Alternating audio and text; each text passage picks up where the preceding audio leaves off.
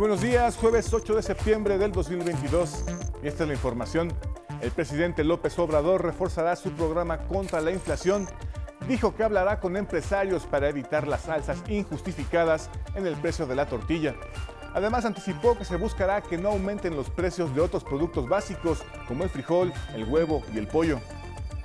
Estuvimos viendo cómo eh, logramos una disminución en los precios, sobre todo cuando no se justifica, cuando eh, se piensa que se está abusando. El PAN y el PRD decidieron suspender la Alianza por México para que el PRI reconsidere su postura sobre la Guardia Nacional. Alejandro Moreno, líder del PRI, respondió que hay que tomar decisiones por la gente y no por la alianza. El Senado aprueba en comisiones las reformas a la Guardia Nacional que permitirían que se incorpore administrativa y operativamente a la Secretaría de la Defensa Nacional. En el mundo, organizaciones promigrantes acusaron al gobernador de Texas, Greg Abbott, de causar una crisis humanitaria. Abbott ha gastado millones de dólares para enviar indocumentados a Nueva York, Washington y Chicago. Algunos de ellos tienen que dormir en estaciones de tren. Y en la cultura, la compañía de danza folclórica de San Marcos realizó una gira por Europa, invitada por la Federación Mexicana de Artes. Cosecharon aplausos en Francia, Grecia y Bulgaria, pero desgraciadamente los dejaron sin comida, hospedaje ni boletos de regreso. Al final ya para regresar a, a la ciudad fue cuando nos dimos cuenta que no había boletos de regreso a México. Los esperamos con más noticias en cada hora en la hora.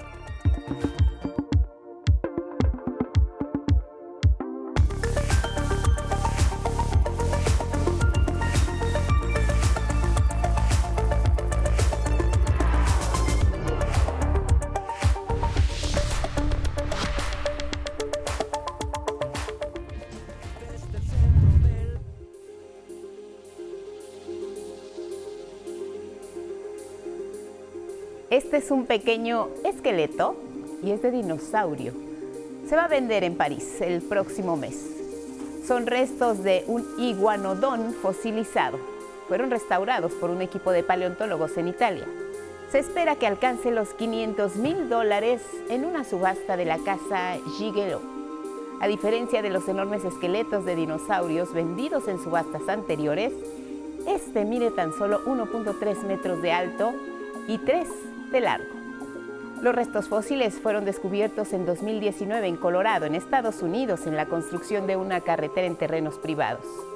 Los huesos del reptil son para una sala de estar, señaló el subastador Alexandre Giguelot, refiriéndose al tamaño de este enorme, para muchos, lagarto prehistórico.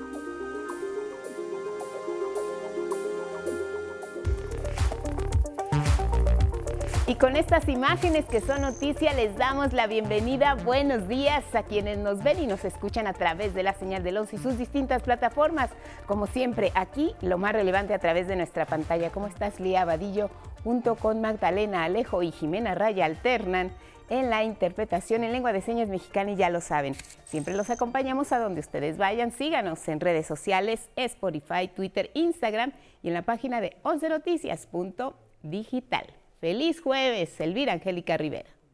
Guadalupe, muy buenos días. Ya es jueves, jueves 8 de septiembre y les recordamos que nos pueden seguir a través de Radio IPN en el 95.7 de FM. Muy buenos días a todos los que nos escuchan y nos ven a través de Jalisco TV del Sistema Jalisciense de Radio y Televisión. También estamos en Radio Universidad Veracruzana 90.5 de FM y le invitamos como todos los días a que nos comparta su opinión y sus comentarios con el hashtag 11 Noticias. Vámonos directo con los detalles. Ante los aumentos desproporcionados de algunos alimentos de consumo popular, el presidente Andrés Manuel López Obrador decidió acordar con productores, distribuidores y tiendas de autoservicio posibles estrategias para no afectar la economía. Araceli Aranday nos tiene más detalles.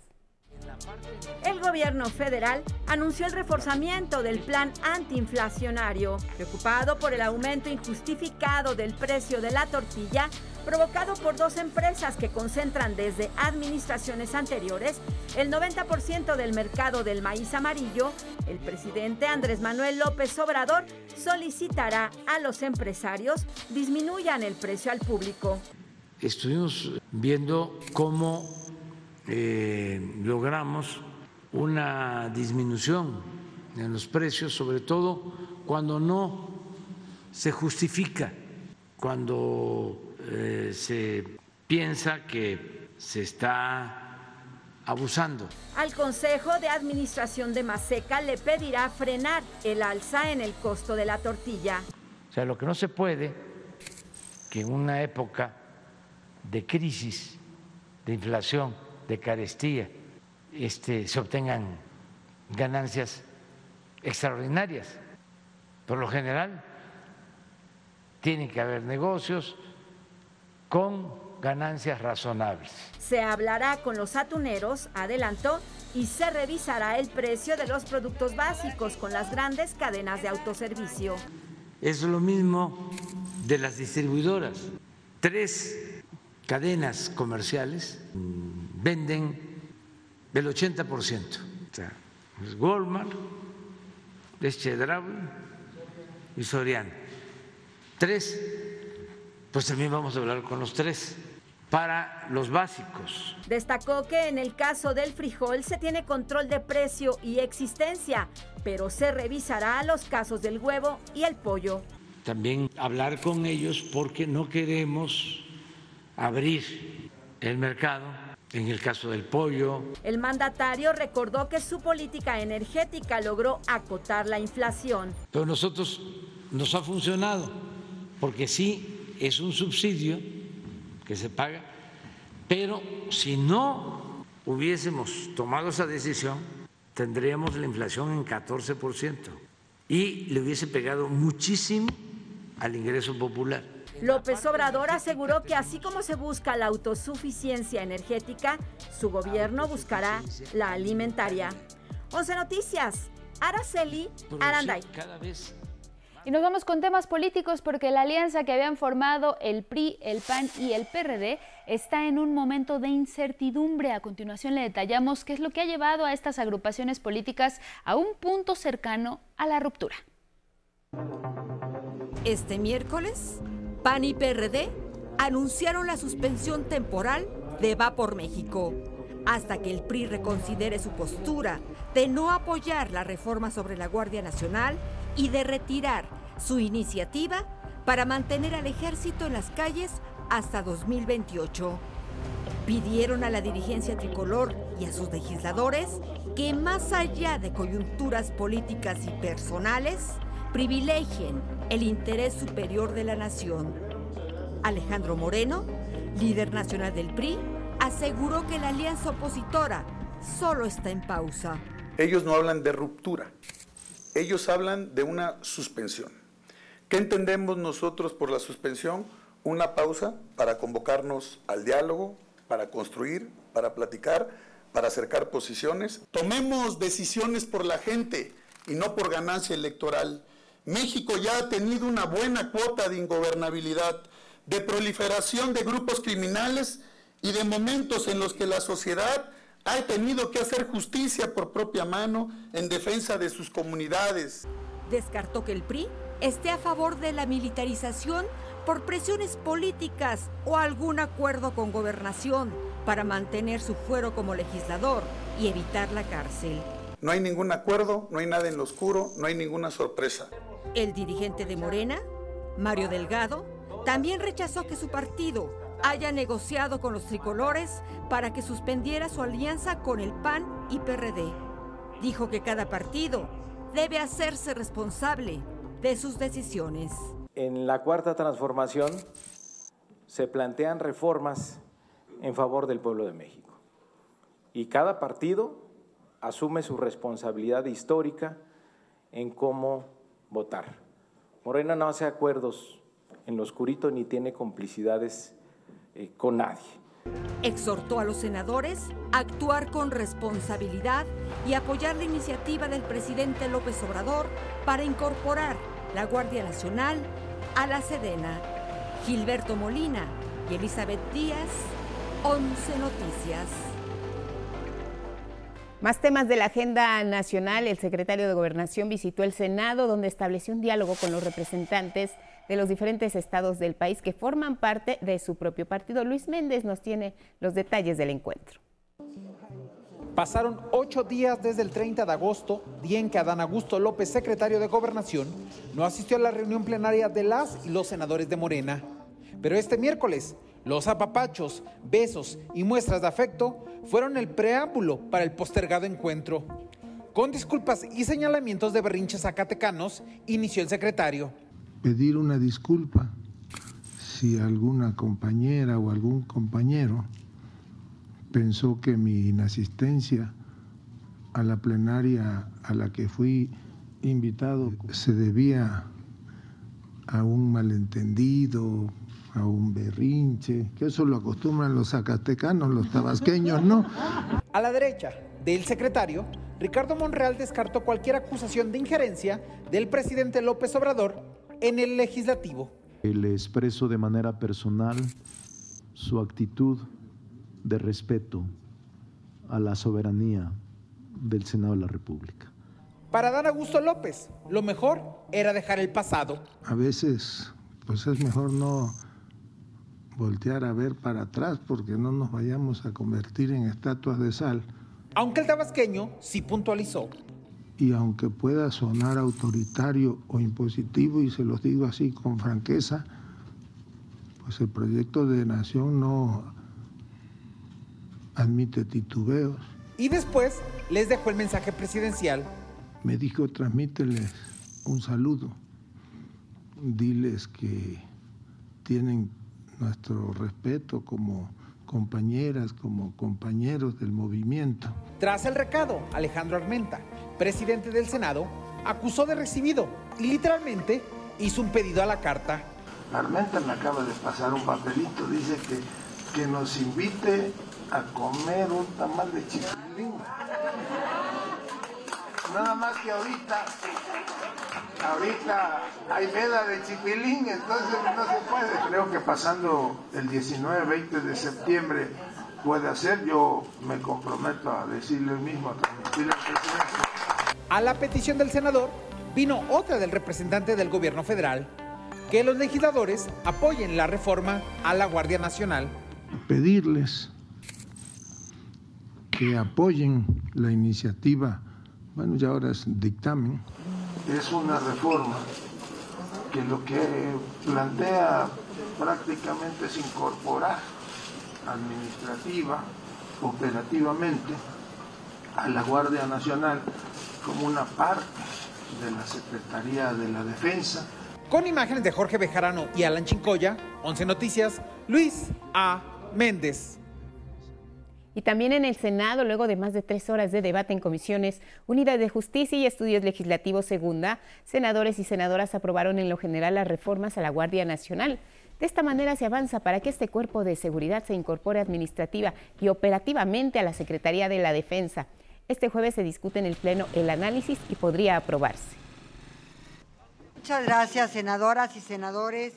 Por lo anterior, se aprueba el proyecto del dictamen en materia de Guardia Nacional y Seguridad Pública y solicito a los secretarios técnicos envíen a la mesa directiva el mismo para los efectos conducentes. Al votar la aprobación, los integrantes de la Comisión de Justicia tuvieron nueve votos que fueron a favor y ocho en contra, mientras que en la Comisión de Estudios Legislativos Segunda fueron nueve votos a favor, cinco en contra. De esta manera, en conjunto, 18 votos fueron a favor y 3 en contra. Nos vamos con temas meteorológicos porque el huracán Kay disminuyó la fuerza de sus vientos. Se degradó a categoría 1 en la escala Saffir-Simpson.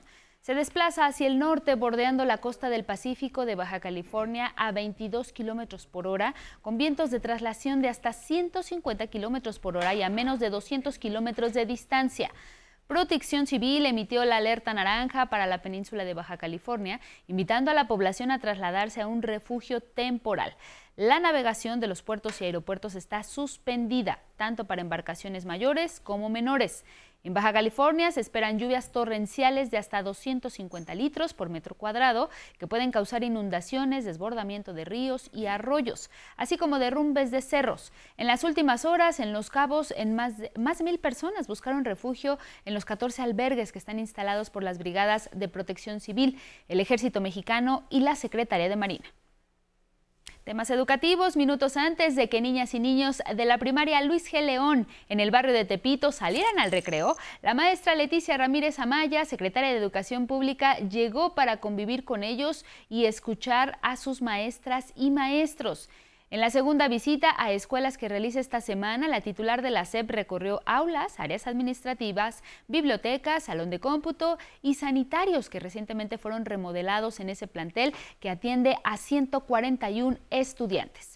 En un salón de primer grado, los alumnos le mostraron las actividades que realizan y presenció una sesión del Consejo Técnico Escolar de una unidad de educación especial. Ahí expresó la importancia de atender a niñas y niños con vulnerabilidad o necesidades especiales.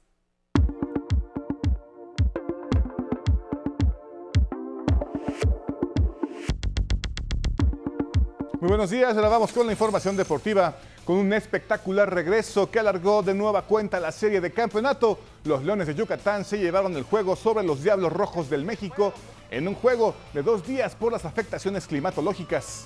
En la novena entrada, los Leones de Yucatán anotaron cinco carreras e igualaron el marcador a 18. Y en la parte alta de la décima, un cuadrangular de José Cafecito Martínez llevó la pizarra al marcador definitivo de 21 carreras a 18. Es así como la serie empatada a tres juegos por bando verá un séptimo juego más. Esta tarde a las 7 de la noche, tiempo del centro de México en el estadio Harpelú. De esta manera, el inicio de la serie del Rey, la gran final en contra de los sultanes, se pospone para el sábado 10 de septiembre. En la Liga MX, la noche de este miércoles, se reanudó la jornada 13 de la Apertura 2022. Puebla y Pachuca, luego de los 90 minutos, finalizaron con marcador de 2 a 2, que afianza a los Tuzos en los primeros lugares. Tigres derrotó a Toluca 3 a 1, lo que los hace vecinos en la tabla de posiciones en los puestos 6 y 5 respectivamente.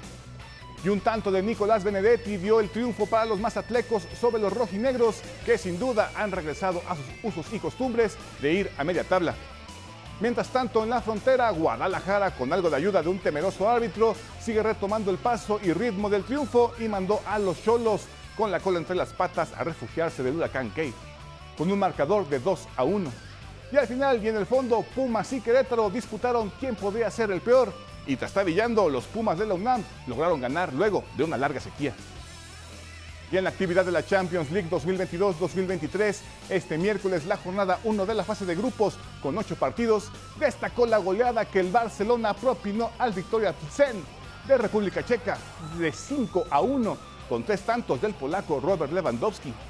En otros resultados, el Bayern Múnich de visita venció 2 por 0 al Inter de Milán con gol de Sané al 25 y un autogol de De Ambrosio.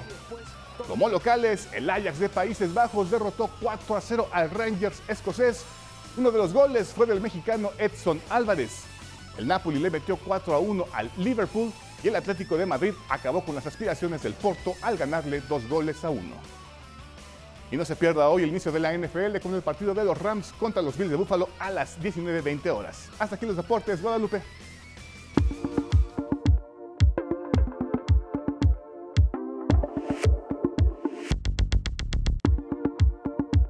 Entonces, pues ya dijo Gabriel que él es titán. Vámonos con la prensa, los portales esta mañana. Gracias por la información deportiva, Gabriel.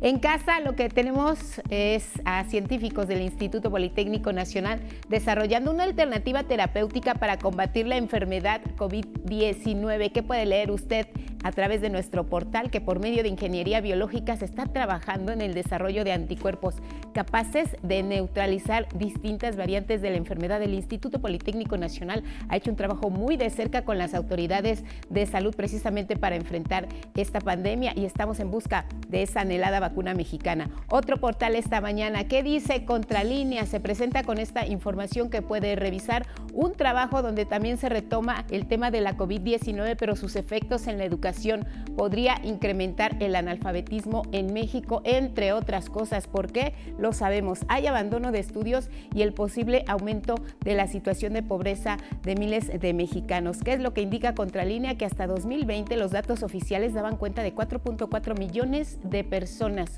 que no sabían leer ni escribir y la población más afectada sin duda mujeres y adultos mayores. Así Contralínea y revisamos también esta mañana lo que trae otro de los portales MX se presenta con esta información el priista Alejandro Murat está en todos lados pero Oaxaca se niega a transparentar gastos de difusión. Y es que aseguran que durante el gobierno de Murat en Oaxaca se han desembolsado 1.491 millones de pesos. ¿En qué se los han gastado? En publicidad oficial.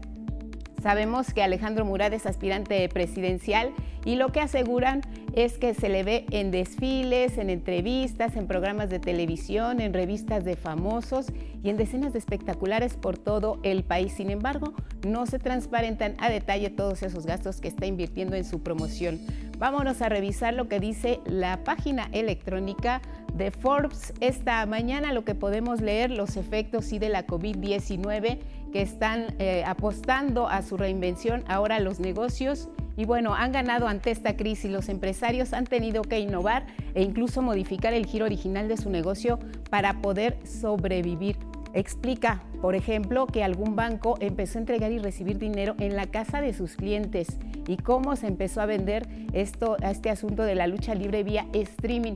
O además también relata cómo un fabricante lanzó una pintura para el hogar que repele los virus. Vamos a revisar el periódico Reforma con el tema de Alito descarrila Alito la alianza opositora, pero asegura Trenan PAN y PRD contra el presidente del PRI. La decisión es precisamente de la alianza opositora. Y bueno, de reforma, pues nos vamos a ver cómo cerramos con el periódico El Sol eh, de Salamanca, que se presenta con esta información. Guanajuato es líder en trasplantes, dan vida a pacientes en todo el país. Pausa y regresamos.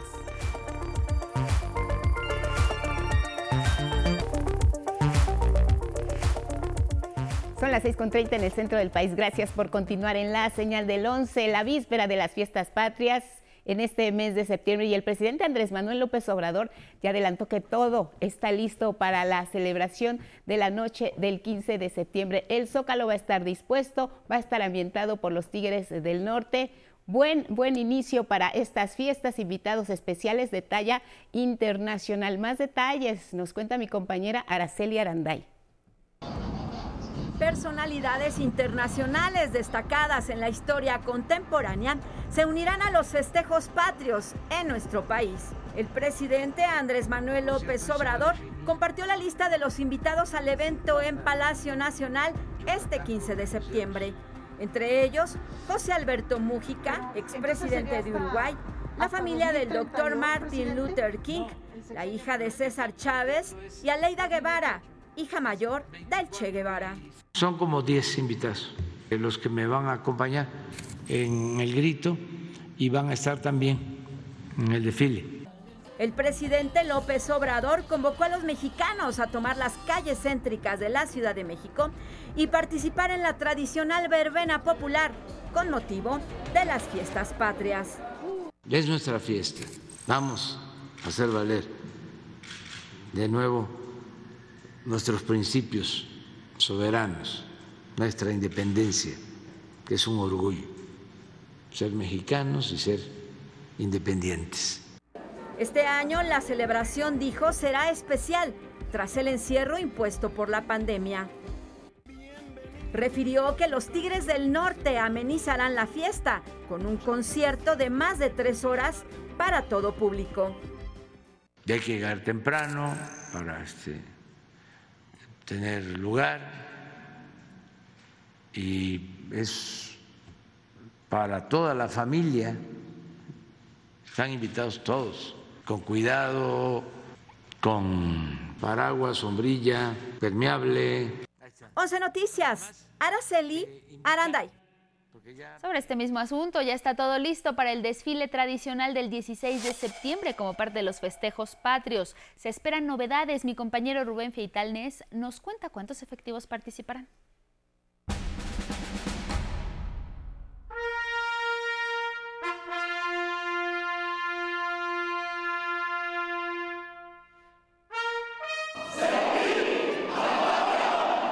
General Luis Crescencio Sandoval, secretario de la Defensa Nacional, encabezó el pase de revista de los efectivos que participarán en el desfile militar por el 202 aniversario de la independencia de México, que se realizará el próximo 16 de septiembre, con un recorrido del Zócalo de la Ciudad de México al Campo Marte. Como parte de los preparativos de un desfile militar es importante la revista que en este caso se va a llevar a cabo por el general secretario de la Defensa Nacional. Aquí se va a constatar ya los preparativos que hemos llevado a cabo en cuanto al arreglo del personal, de nuestro equipo, de nuestro armamento y particularmente de nosotros que somos un contingente motorizado. En esta edición habrá elementos de las distintas corporaciones que integran las Fuerzas Armadas. El personal, un efectivo aproximado es más de 18 mil elementos entre Guardia Nacional, Armada de México, Ejército Mexicano y Fuerza Aérea. Asimismo, vamos a contar con diferentes vehículos, como son vehículos blindados de transporte, vehículos de reconocimiento. Este año, la columna central será la Guardia Nacional con casi 70% de los efectivos que participarán en la parada militar. La sociedad mexicana va a ser testigo del adiestramiento, de las capacidades que mantiene actualmente esta institución de seguridad, va a conocer todas las unidades, los uniformes que, que representan a cada una de las unidades, esto para que conozcan, sepan y se acerquen a esta institución que es formada por mexicanos para el pueblo de México. Una de las novedades es que los vehículos militares cuentan con un código QR para que la población pueda conocer más de cada unidad. Eso es parte de lo que la población podrá ver el próximo 16 de septiembre en el desfile militar por el 212 aniversario de la independencia de México. Con imágenes de mis compañeros Christopher Arismendi y Andrés Reyes, 11 Noticias, Rubén Fieital Nes. Vamos a darle un giro a la información para hablar de la encuesta nacional sobre la dinámica de las relaciones de hogares en DIRE. Reveló que en promedio 7 de cada 10 mujeres han experimentado algún tipo de violencia en el país, siendo la psicológica y la sexual las que registran mayores niveles de incidencia. Es un estudio realizado entre octubre de 2020 y octubre de 2021. Lo que muestra es que el ámbito donde se registró un aumento exponencial en los casos de violencia de género fue el siguiente. La mayoría de las mujeres, el 59% de las mujeres que señalaron haber vivido algún tipo de violencia eh, a lo largo de su vida, eh, señalaron haberlo vivido en el ámbito escolar y hay un 16, casi 17% que señalan que son sus profesores los agresores. Y el aislamiento por la pandemia fue otro factor que detonó la violencia. Esto era una situación que se prevía eh, desde que empezó la pandemia, la posibilidad de un aumento de la violencia contra las mujeres y contra las niñas y niños eh, se previó. Y si hablamos por entidades donde se registró el mayor nivel de prevalencia de este fenómeno, Hablamos del Estado de México, 78%, y la Ciudad de México, 76%. Información de salud pública, el Instituto Nacional de Estadística y Geografía, el INEGI, dio a conocer que en 2021 se registraron casi 9.000 suicidios en México, mientras que en 2020 se reportaron 7.896. Se resaltó que hasta el año pasado más del 65% de los suicidios fueron de personas entre 10 y 39 años de edad. Jalisco, Chihuahua, Coahuila, Ciudad de México y Guanajuato son las entidades con más suicidios. El suicidio es una situación o un fenómeno en donde la persona no encuentra otras salidas, en donde la persona encuentra como única solución a esas problemáticas y a ese dolor constante que está teniendo la, eh, como salida la muerte.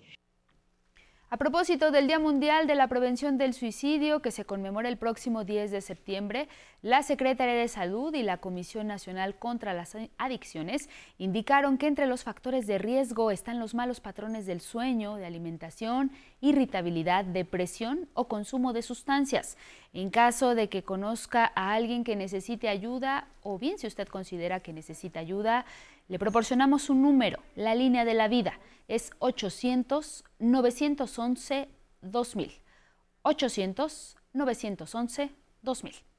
Y nos vamos ahora con noticias de la capital del país porque la Secretaría del Medio Ambiente de la Ciudad de México presentó el programa de autorregulación ambiental para vehículos a diésel que busca reducir la contaminación. Este plan consiste en aplicar la tecnología con filtros en los camiones de carga. Esto con la finalidad de reducir 98% la emisión de partículas contaminantes. Ya se incorporaron a esta estrategia de manera voluntaria 1.500 unidades de las empresas Bimbo y Coca-Cola FEMSA. Nuestra ambición fue desde el principio ver si desde el plano eh, federal se puede avanzar en una normatividad que, que, en algún momento llegue, pero por lo pronto la Ciudad de México avanzó en un programa voluntario ¿no? de autorregulación.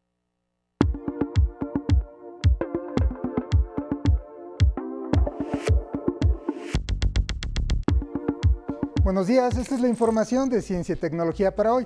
Desde la Talavera Poblana, la música de blues, la etapa azul de Picasso y hasta el gato triste y azul de Roberto Carlos dan cuenta de la luz que es a nuestra vida, este melancólico color. Sin embargo, la excesiva luz en este tono podría no ser tan buena para la salud, en especial si usted es una mosca de la fruta. Cada color en el espectro de luz visible tiene una longitud de onda y un nivel de energía diferentes. La luz azul tiene longitudes de onda más cortas y de mayor energía que otros colores. La profesora Jadviga Gibultovich y su equipo de trabajo de la Universidad Estatal de Oregon publicaron en la revista Frontiers in Aging una comparación del metabolismo de moscas de la fruta expuestas a la luz azul por dos semanas contra moscas que estuvieron en oscuridad total. El resultado es que la luz azul eleva la concentración de succinato y disminuye la de glutamato. Ambas sustancias intervienen en la producción de energía y el glutamato además está implicado en la comunicación entre neuronas. Los cambios registrados por los investigadores sugieren que las células expuestas a este tipo de luz tienen un metabolismo menos eficiente y un proceso de envejecimiento acelerado. Si bien el vínculo entre envejecimiento y este tipo de luz se conoce desde hace tiempo, este estudio es de los primeros que la asocia directamente a daños en el metabolismo y el material hereditario. Aunque la exposición a luz azul durante el día puede ayudar con el estado de alerta y el rendimiento intelectual, también puede alterar el ritmo de sueño, alimentación e incluso de secreción hormonal, en especial si se expone uno a pantallas antes de dormir. Aunque la luz solar también incluye luz azul, actualmente las personas están expuestas a una gran cantidad de fuentes artificiales de esta, como dispositivos electrónicos y luces de interior. Algunos estudios indican que tan solo en el caso de teléfonos inteligentes, los adultos pasan entre 3 y 4 horas al día frente a una pantalla. 11 Noticias, Carlos Guevara Casas. Ya hace unos meses le informamos del lanzamiento de la misión DART de la NASA y la Agencia Espacial Europea, que busca probar un nuevo sistema para desviar asteroides que pudieran ser peligrosos para nuestro planeta aunque el desplazamiento de eh, este nuevo, eh, este nuevo eh, asteroide llamado Dimorphos no conlleva ningún riesgo, es el objetivo de, este, de esta prueba es probar precisamente un sistema que lo desvíe a 24 mil kilómetros por hora para sacarlo de curso y así tener en cuenta esta nueva tecnología. Pues bien, hace unas horas las primeras imágenes de este asteroide Dimorphos fueron difundidas. Se trata de una composición de 243 imágenes tomadas por el sistema de foto y grabación de este sistema DART el 27 de julio de 2022 a una distancia de 32 millones de kilómetros. El impacto que se tiene programado para eh, Dimorphos será el 26 de septiembre de este año. Aunque se han detectado más de 750 mil asteroides, solo 2.700 se consideran de cierto riesgo para la Tierra. El último en importancia que impactó a nuestro planeta fue el de Tunguska, que arrasó la zona boscosa, una zona boscosa en Siberia en 1908. Y esto fue todo en la información de ciencia y tecnología para hoy. Que pase usted un buen día.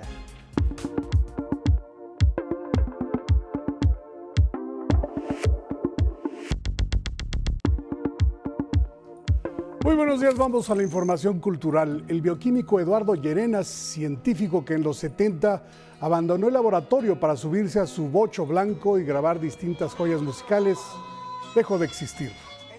Yo lo vi, yo lo vi, ese mismo en el Paraná. Fundó Discos Corazón, productora central de miles de grabaciones etnográficas musicales vida artística que lo llevó a plasmar en su memoria de lugares como Belice, República Dominicana, Haití, África Occidental y Cuba. con Buenavista Social Club, Chabela Vargas, Los Camperos de Valles, Casemadi eh, de Abate, La Negra Graciana y las hermanas García son solo algunos de los intérpretes que el oído, ojo y corazón de Eduardo Imar y su esposa dejaron como legado y cuyos documentos sonoros y musicales fueron reconocidos en 2016 como parte del programa Memoria del Mundo de la UNESCO. Descanse en paz el etnomusicólogo Eduardo Llerenas, quien falleció en Tlayacapan, Morelos, a los 77 años de edad. El 9 de junio, la compañía de danza folclórica de San Marcos, con sede en la alcaldía Venustiano Carranza, zapateaba de emoción por su gira en Europa.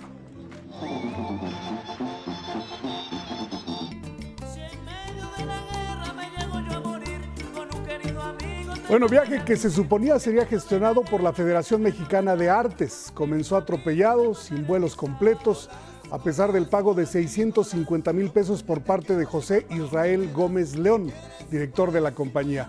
Los 17 integrantes del grupo comenzaron la gira el 20 de agosto en Francia, Grecia y Bulgaria. Cosecharon aplausos y al bajar del escenario descubrieron el engaño. Al final ya para regresar a, a la ciudad fue cuando nos dimos cuenta que no había boletos de regreso a México. La compañía de danza folclórica de San Marcos ha sido acogida por el alcalde de Nedelino en un albergue donde esperan reunir fondos para volver a casa. Es que morimos de ansias por ver a nuestras familias, también nuestras familias están un tanto preocupadas, pero nada más pues de, desde acá les queremos decir que estamos bien, este, pues ya estamos en un lugar más seguro, entonces pues ya nos encontramos de la mejor forma. Si usted quiere apoyar, hay una cuenta habilitada en Banorte a nombre de Jorge Israel Gómez León. Bueno, la edición 34 del Festival de Música de Morelia regresa del 12 al 20 de noviembre con aforo total después de dos difíciles años de pandemia.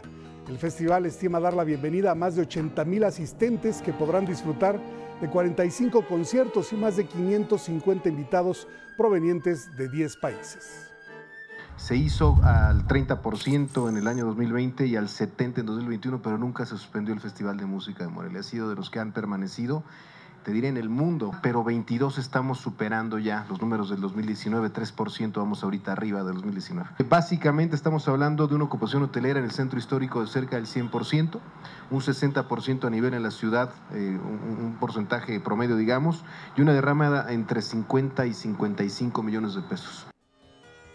Las Meninas, una obra melodramática, es un acercamiento a la irreverencia de un grupo de mujeres, una comedia que hace historia en el Teatro Milán. Aquí los detalles con Mauricio Romo.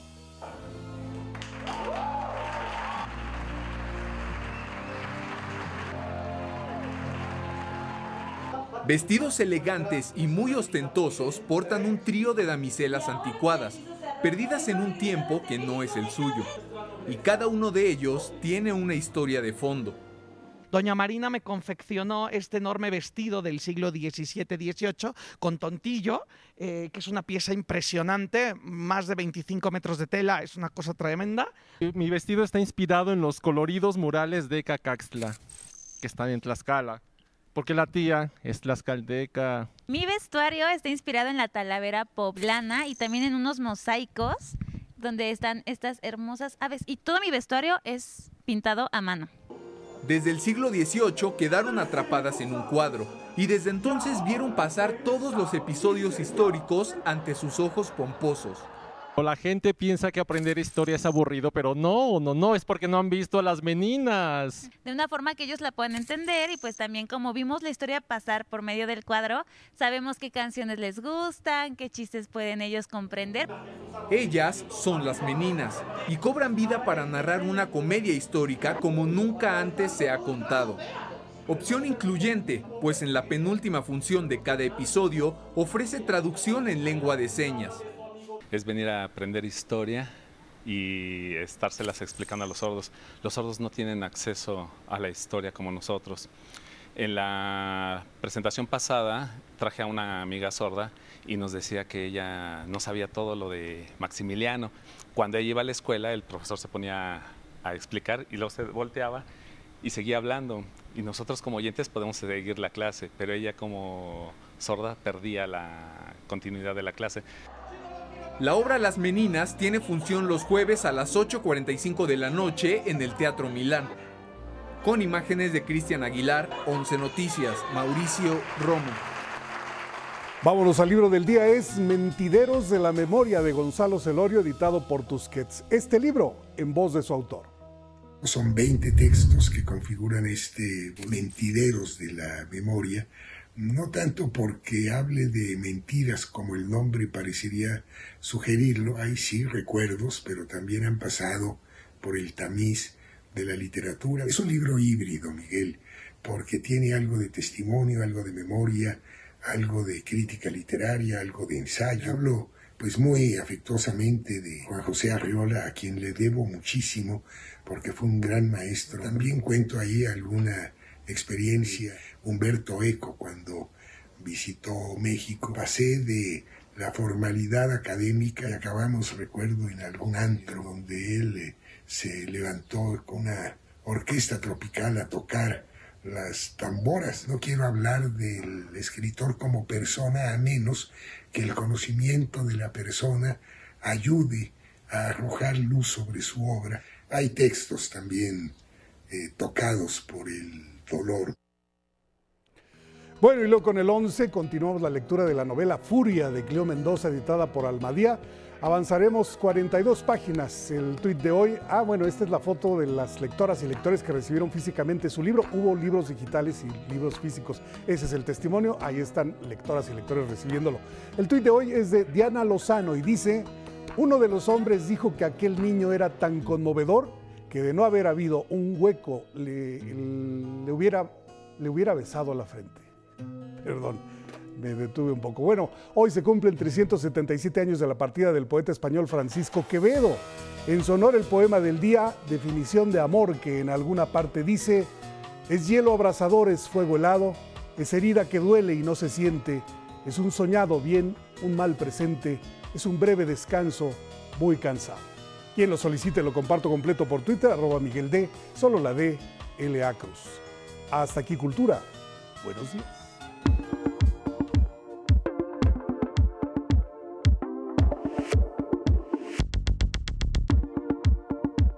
6.50 en la hora del centro. Bienvenido, Paco Abundis, ¿cómo estás? Muy bien. Buenos días. Financiamiento a las empresas, nuestra encuesta del día de hoy. Cuéntanos, Paco. En tiempos de pandemia. En tiempos de pandemia que sí que ha afectado. Y estaba revisando, citas los cierres, citas la situación que enfrentaron por también el desempleo y en realidad creo que la situación económica es lo que sigue perjudicando este sector. Y a Así es, me, parece que es un documento que hay que rescatar, lo sacó esta semana INEGI apenas, eh, junto con la Comisión Nacional Bancaria de Valores y Hacienda.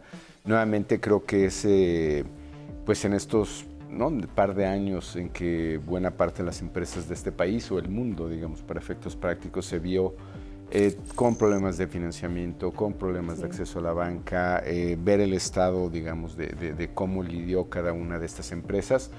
Desde un marco muestral de más de 280 mil eh, empresas micro, medianas, este, micro, pequeñas, medianas y grandes, y por cada segmento hay cerca de 4.500 entrevistas, entonces me, me, parece que son datos muy, muy confiables. Eh, en un primer gráfico que vamos a ver en pantalla es eh, la edad promedio de las empresas y el tipo de propietario. Eh, lo que vemos en el pie de la, de la izquierda es que la mayor parte de las empresas, y esto me pareció un dato muy positivo, Lupita, tienen, que es esa área azul oscuro, tienen más de 21 años de existir, 34.1, digamos, lo voy a leer de manera inversa, eh, luego en el, en el verde más claro, el que está abajo, de 11 a 20 años, en el amarillo de 6 eh, a 10 años, el 20%, y solamente un pequeño número tiene de 3 a 5 años, que es el 10.2, y de 0 a 2, 3.9, pero la mayor parte, digamos, está en el segmento en, más de 21 años, lo cual nuevamente me, me parece que le da algún, eh, alguna estabilidad a, pues yo te diría incluso a la economía, ¿no? Porque son, son Eh, esto no está clasificado por eh, micro, pequeña, mediana, grande, simplemente en el, en el, agregado. Y el tipo de propietario, lo cual te diría, digamos, el otro país que son más las pequeñas, ¿no? Son personas físicas, 44%, grupo de personas con parentesco, 28.9%, y finalmente sociedad de personas sin parentesco, 26% pero yo creo que lo que te dice básicamente el país de la derecha es la mayor parte de estas son micro eh, eh, micro o pequeñas empresas. Luego, em, factores que afectaron más el crecimiento de las empresas en 2020, año de la pandemia, pues primero obviamente la situación del país, digamos, no, no, son preguntas excluyentes, puedes dar más de una causa. Situación económica del país, parece muy obvio decirlo, pero fue, afectó al 61% de las empresas, dos de cada tres. Eh, aquí hay una, atribución, digamos, al, gobierno, falta de apoyos del gobierno, 44.7, que yo creo que si no hubiera sido este año en específico esta causal, no, digamos que ni siquiera se hubiera mencionado. Eh, restricciones a su actividad y cierres temporales, 44.4, pensemos en restaurantes, cualquier eh, actividad que implicaba uso masivo, digamos, de alguna instalación.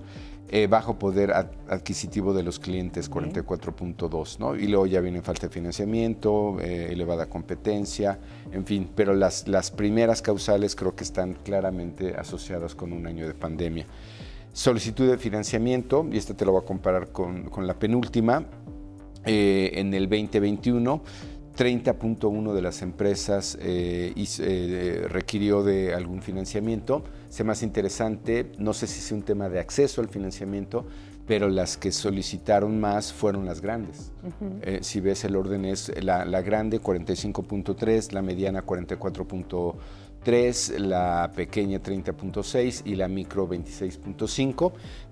No sé si estén necesariamente correlacionado o asociado a tu acceso al, crédito más que a tu deseo de, tenerlo o no.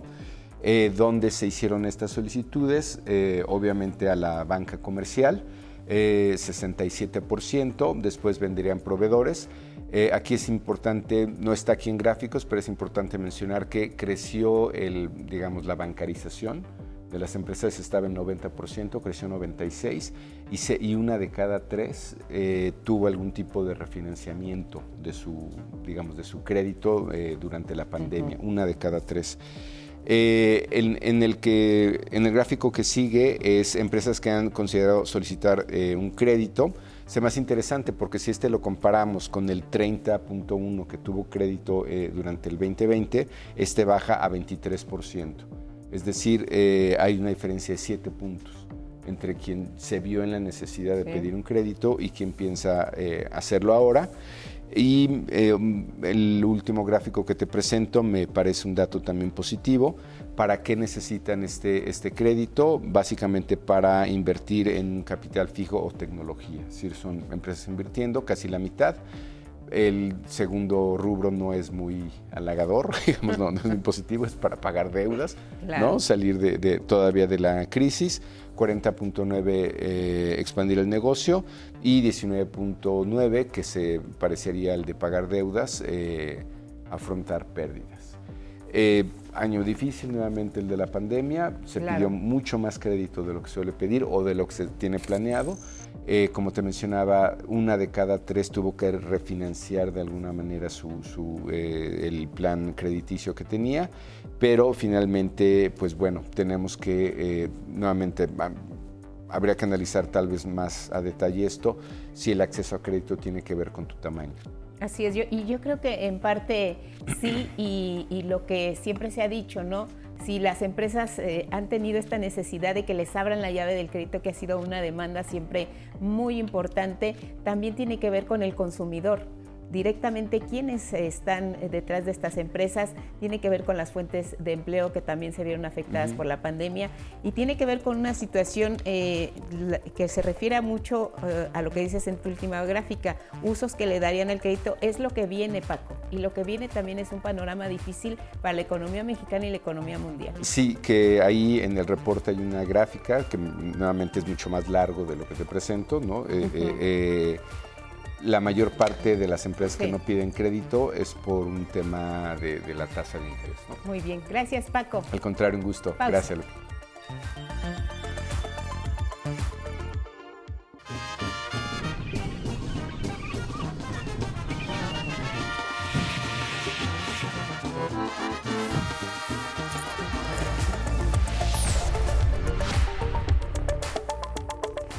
Más información en cada hora en la hora.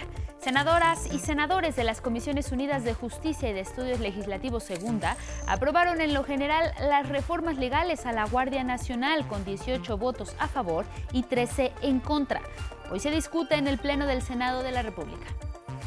El presidente López Obrador convocó a mexicanas y mexicanos a tomar las calles del centro histórico de la Ciudad de México y participar en la tradicional verbena popular con motivo de las fiestas patrias. Este año estarán invitados en Palacio Nacional José Alberto Mujica, expresidente de Paraguay, familiares del doctor Martin Luther King, la hija del activista César Chávez y Aleida Guevara, hija mayor del Che Guevara. Son como 10 invitados Eh, los que me van a acompañar en el grito y van a estar también en el desfile. Siete de cada diez mujeres han experimentado algún tipo de violencia en México. La psicológica y la sexual son las de mayores niveles de incidencia. Esto de acuerdo con un estudio de la encuesta nacional sobre la dinámica de las relaciones de los hogares, la ENDIRE, del INEGI. El aislamiento por la pandemia fue un factor que detonó una mayor violencia y las entidades donde hubo mayor prevalencia de este fenómeno fueron el Estado de México y la Ciudad de México. Esto era una situación que se prevía eh, desde que empezó la pandemia, la posibilidad de un aumento de la violencia contra las mujeres y contra las niñas y niños eh, se previó. En el mundo, Jair Bolsonaro descalificó, las encuestas que lo ubican 13 puntos abajo de Lula da Silva, esto a menos de un mes de la elección presidencial del 2 de octubre. Aprovechó el festejo del bicentenario de la independencia para exhibir su aparente fuerza electoral. Lula da Silva lo acusó de dividir a los brasileños en las fiestas patrias. Y en la cultura, después de dos difíciles años de pandemia, la edición número 34 del Festival de Música de Morelia regresa del 12 al 20 de noviembre con aforo total. Estiman dar la bienvenida a más de 550 invitados provenientes de 10 países y a más de 80 mil asistentes que podrán disfrutar de 45 conciertos se hizo al 30% en el año 2020 y al 70% en 2021, pero nunca se suspendió el Festival de Música de Morelia. Ha sido de los que han permanecido, te diré, en el mundo. Y es todo en cada hora en la hora, pero quédese con nosotros, tenemos más información.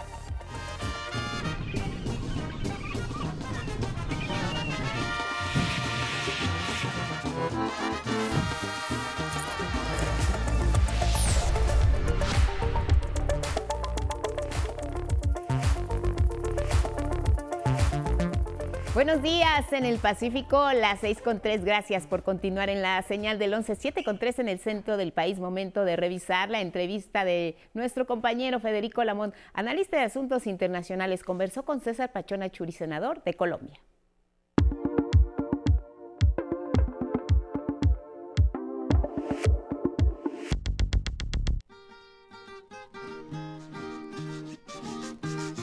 En 11 Noticias, esta mañana con el senador César Pachón de Colombia, quien además encabeza un movimiento alternativo que lo explicará él y, lo importante, una propuesta relacionada con el cultivo de la coca allá en Colombia. Gracias, senador, por aceptar esta entrevista con 11 Noticias. Buenos días para usted.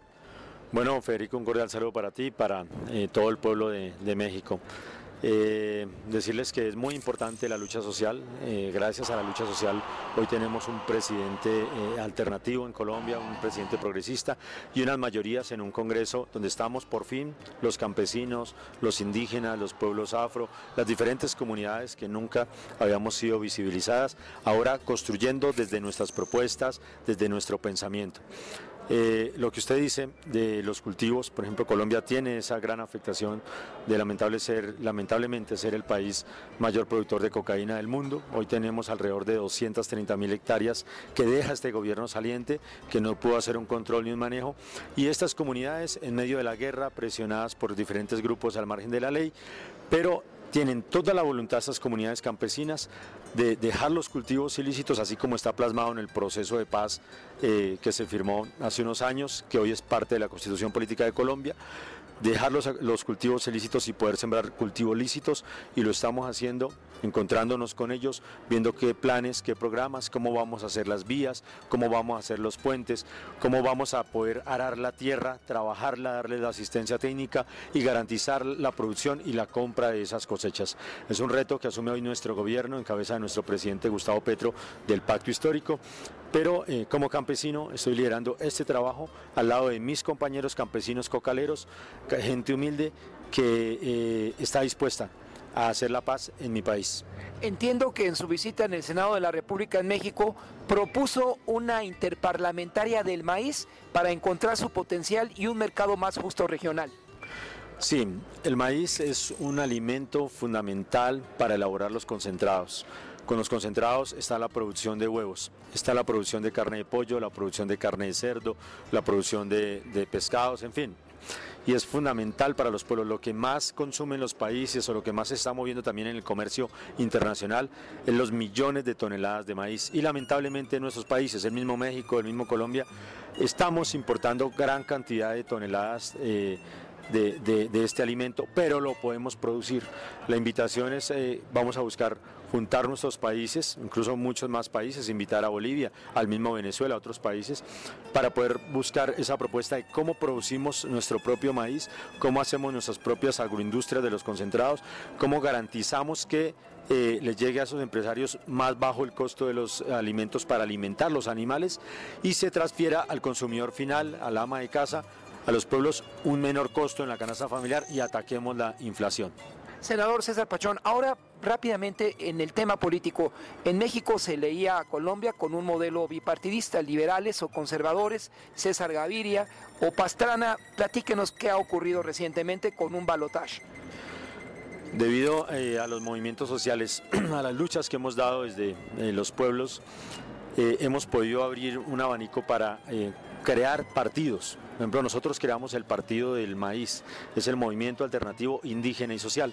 Lo hicimos con los indígenas, con los pueblos negros, los pueblos afro, con los campesinos nosotros y logramos participar en la política. Finalmente, senador, en 11 Noticias hay interés por la vicepresidenta, desde luego por el presidente, por la presidenta Francia. ¿Qué nos dice?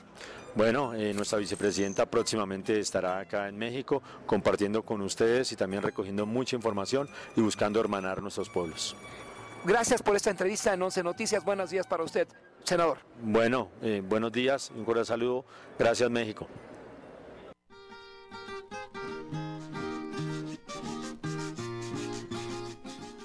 Y los queremos invitar para que este viernes no se pierdan el programa en persona a través de nuestra señal. La cita la conocen, 6 de la tarde.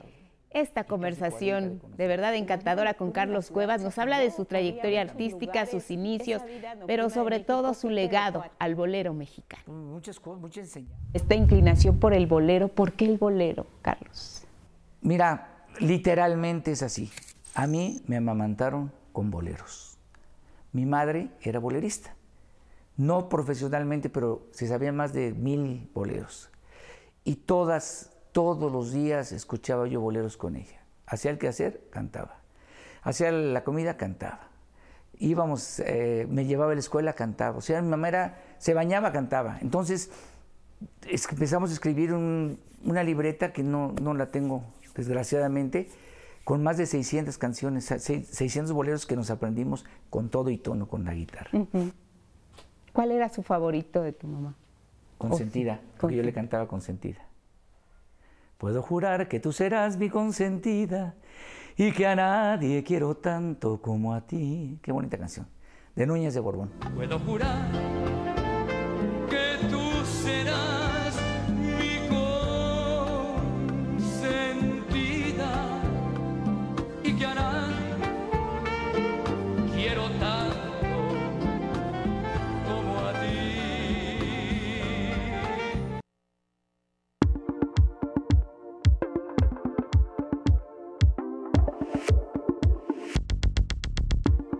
Retomamos información internacional y revisamos algunos diarios del mundo. Arrancamos en Reino Unido de Herald.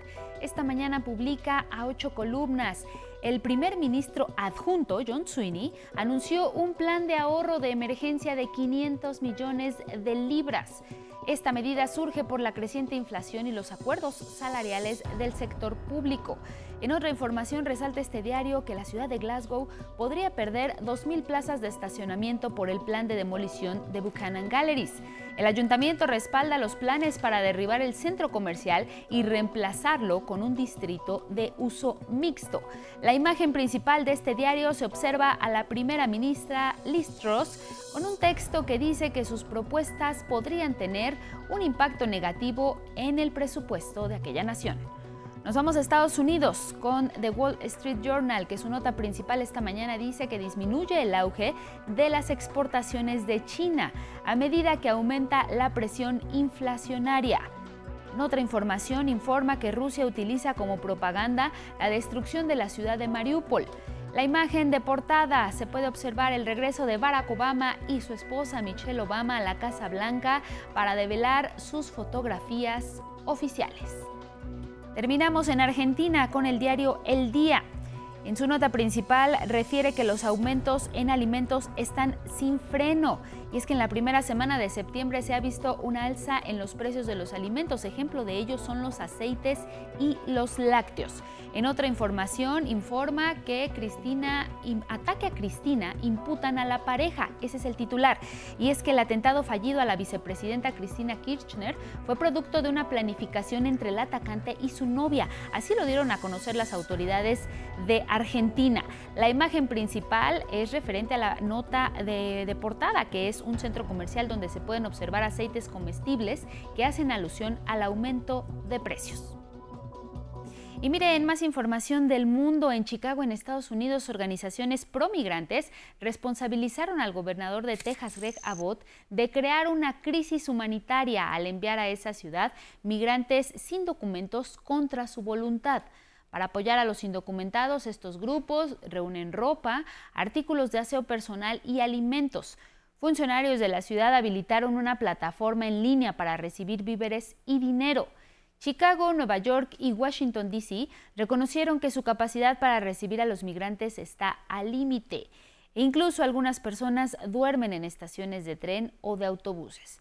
El gobernador tejano ha gastado 12 millones de dólares para enviar por lo menos a 9 mil migrantes a estas metrópolis desde abril. Así lo reveló la División de Manejo de Emergencias de Texas. También en la Unión Americana, la policía de Memphis, en Tennessee, busca esta noche a un hombre que realizó una serie de disparos en la ciudad, mismos que transmitió por Facebook en vivo es decir, la tarde de este, la noche de este miércoles. Información preliminar indica que le propició la muerte al menos a una persona. El tirador, un hombre afroestadounidense de 19 años, se dio a la fuga en un sedán azul y en la persecución logró atravesar la frontera estatal a un condado vecino de Arkansas. El agresor ya fue detenido por la policía y en Canadá, el segundo sospechoso de matar el domingo con un cuchillo a 10 personas en una reserva indígena en Saskatchewan fue encontrado muerto tras una persecución de, de la policía montada. Conducía un auto robado y los primeros reportes indican que se suicidó.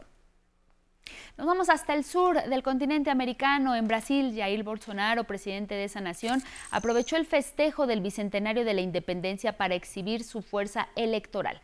Descalificó las encuestas que lo ubican 13 puntos abajo de Lula da Silva a menos de un mes de la elección presidencial del próximo 2 de octubre.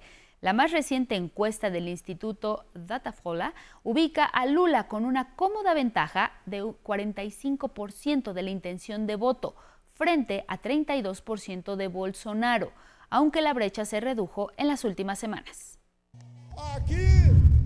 Aquí no está Datafolja mentirosa, aquí está nuestro Datapueblo, aquí está la verdad, aquí la voluntad de un pueblo honesto, libre y trabajador. En tanto, el aspirante de la izquierda y expresidente Luis Ignacio Lula da Silva acusó a Bolsonaro de dividir a los brasileños que deberían estar unidos en estas fechas. Y ahora nos vamos al viejo continente, en Europa, en medio de la crisis energética por la invasión rusa a Ucrania. En redes sociales circula un video que muestra lo que pasaría si el continente no tuviera gas.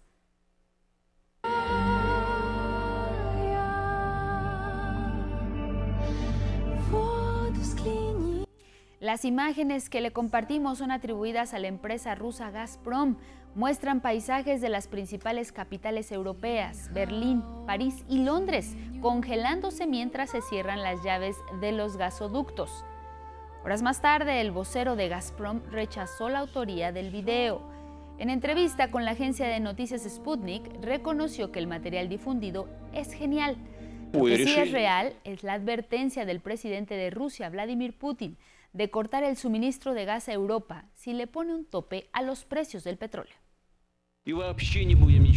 No entregaremos nada en absoluto si es contrario a nuestros intereses, en este caso intereses económicos, ni gas, ni petróleo, ni carbón o combustible.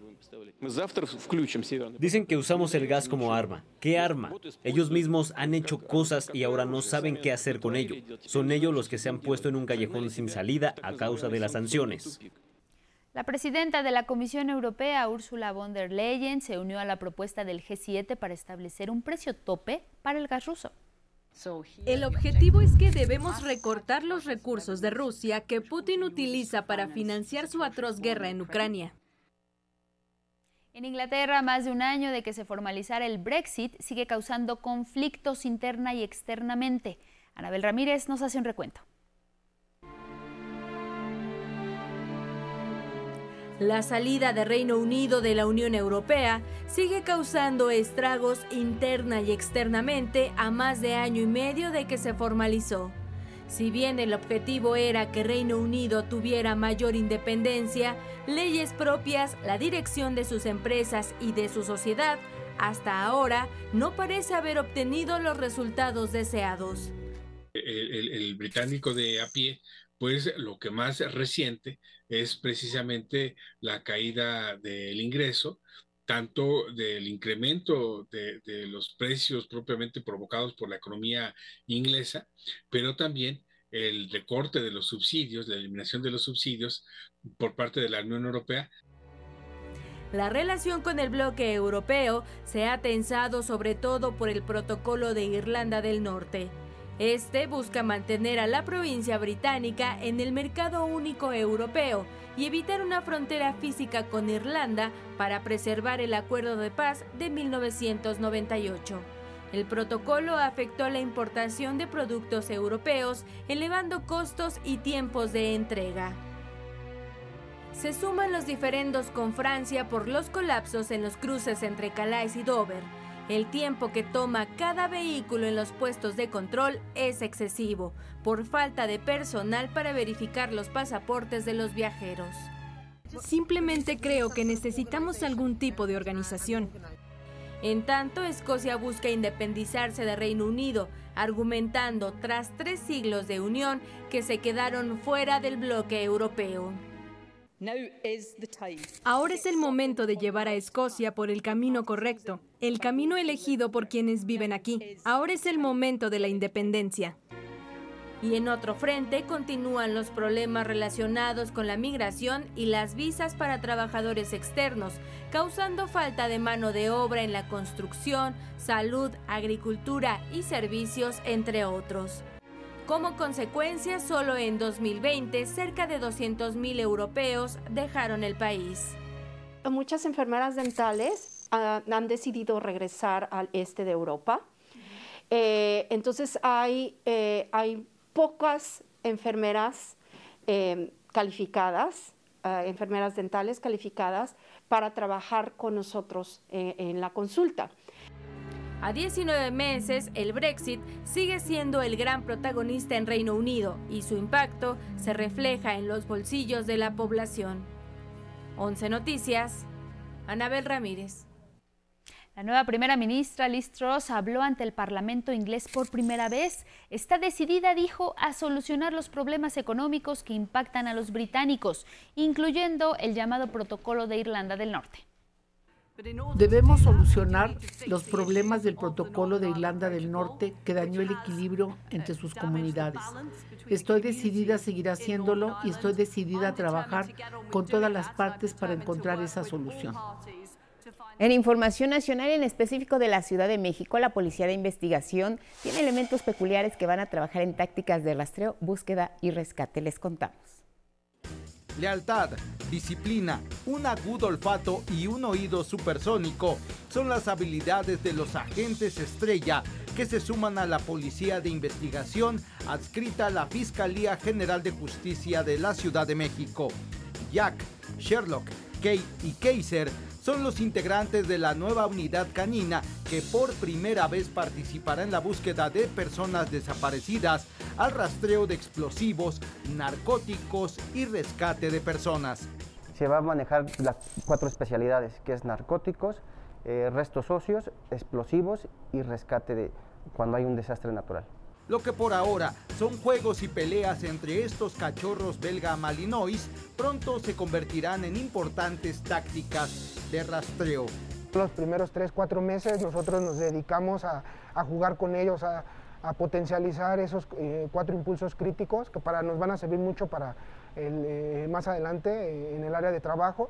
Este, nosotros vamos a encargarnos a desarrollar ese, esos impulsos. Al sexto mes nosotros empezaremos lo que sería su introducción de aromas, para que de esa manera asociemos su juguete con el narcótico, que en este caso pues son pseudoaromas.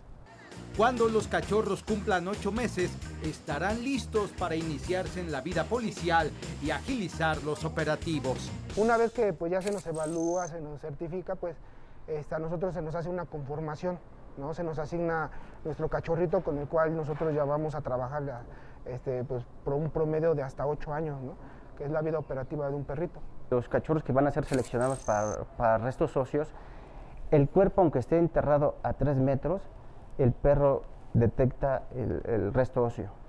Esta es la primera unidad canina, pero se espera que muy pronto se sumen más agentes a la misión con imágenes de Genaro González y Ángel González e información de Gabriela Jiménez, 11 Noticias. La noche de este miércoles fue ordenada la libertad condicionada con monitoreo electrónico a Alfredo M., dueño del News Divine, quien purga una condena de más de 24 años por el delito de corrupción de menores al permitir la venta de bebidas alcohólicas en la discoteca donde murieron 12 personas durante un operativo policíaco en 2008. A su salida del reclusorio Oriente deberá cubrir una garantía mayor a los 71 mil pesos y se mantendrá bajo arraigo domiciliario porque no existen brazaletes electrónicos para ser monitoreado permanentemente, además de reportarse telefónicamente y acudir a firmar cada 15 días a la Subdirección de Coordinación y Control y Seguimiento Externados, Monitoreo Electrónico y Presentaciones Personales del Sistema Penitenciario. Un cocodrilo fue rescatado en la localidad de Villa Juárez de Nabolato, en Sinaloa. Este ejemplar de casi 4 metros de largo y 250 kilogramos de peso se encontraba deambulando cerca de una zona habitacional donde fue capturado por moradores con lazos y una cadena. Posteriormente fue atendido por personal especializado de unidades de rescate de protección civil de Nabolato, Profepa y del santuario Ostok de Culiacán. Este último, el lugar al que se envió temporalmente para observación y valoración veterinaria. En Jalisco, al amparo de la ley de ingresos aprobada el pasado viernes, el gobierno de Puerto Vallarta prevé cobrar 75 pesos por la tenencia de cada mascota que tenga la población en su casa. Esta medida se justificó diciendo que es para contar con un registro único de animales en la ciudad. La propuesta aprobada hace una semana en sesión edilicia ha causado polémica en distintos sectores de la población. Tema de combate a la pandemia y hay buenas noticias y es que México recibirá más de 2 millones de vacunas pediátricas contra el COVID-19 para inmunizar a niñas y niños de 5 a 11 años de edad. Hoy se espera la llegada al país de 1.200.000 dosis de este biológico de Pfizer BioNTech y mañana, el 9 de septiembre, arribarán más de 1.171.000 dosis. Estas vacunas son las primeras de 10 millones de dosis que contrató el gobierno de México mediante el mecanismo COVAX. Más de salud, porque en nuestro país se han realizado casi 2.000 trasplantes de órganos en lo que va de este 2022, gracias a donaciones de personas fallecidas, informó el Instituto Mexicano del Seguro Social. En lo que va del año se han hecho 840 trasplantes de riñón, 749 de córnea, 261 de células progenitoras, 45 de hígado y 19 de corazón. El IMSS pidió a la población hacer conciencia sobre la importancia de la donación de órganos y las oportunidades de vida que se brindan con ella. Y ahora le vamos a compartir la segunda parte de una investigación especial sobre personas de origen indígena con discapacidad. Intenta mostrar que la realidad de este sector en sus comunidades alejadas y las dificultades a las que se enfrentan cotidianamente. Es un trabajo de mi compañera Gabriela Jiménez. A sus cuatro años, Daniela no caminaba, tampoco hablaba y su talla era similar a la de un bebé. Su madre tenía que cargarla más de siete horas en la espalda para llevarla desde la comunidad Triqui en Santiago Juxtlahuaca hasta el Hospital Infantil de la Ciudad de México, donde le diagnosticaron una discapacidad intelectual a causa de problemas en la tiroides. Pues yo me decidí venir porque porque ella necesitaba este, este terapia de lenguaje y de estimulación, yo creo. Y cada seis tenía cita al médico, cada seis meses.